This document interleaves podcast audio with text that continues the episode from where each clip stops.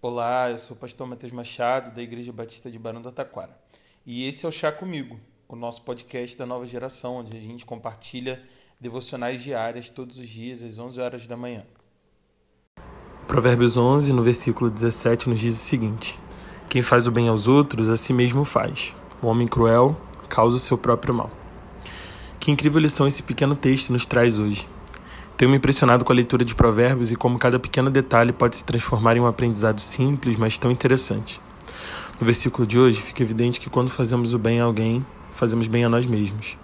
Se você já participou de alguma ação em prol de outras pessoas, seja na reforma do parquinho das Colonduras, seja nas viagens missionárias da nossa igreja, ou em qualquer outro lugar onde você teve a oportunidade de servir, certamente saiu com aquela sensação revigorante.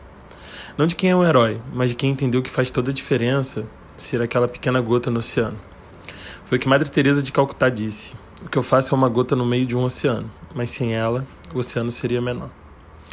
Quando nós empreendemos em causas e propósitos em favor dos outros, nós é que somos os maiores beneficiados. Isso é possível encontrar propósito de vida verdadeiro quando estamos disponíveis a não pensar em nossos próprios interesses. Em Mateus 16, 25, Jesus nos diz que quem quiser salvar a sua vida, a perderá. Mas quem, quem perder a sua vida por minha causa, então a encontrará. E para completar esse raciocínio, João 15, versículos 12 e 13 dizem: O meu mandamento é este: amem uns aos outros como eu os amei. Ninguém tem maior amor do que aquele que dá a sua vida pelos seus amigos. Então essa vai para aqueles que estão se sentindo perdidos, sem propósito durante essa quarentena, se sentindo mal com o que estão fazendo ou deixando de fazer. Procure fazer o bem aos outros. Descubra quem é o seu próximo e faça o que estiver ao seu alcance. Talvez essa falta de sentido esteja presente por conta de um, de um viver apenas para realizar seus desejos e empreender seus sonhos. Que essa pequena reflexão seja uma semente em seu coração na direção do seu próximo. Ame, doe, entregue.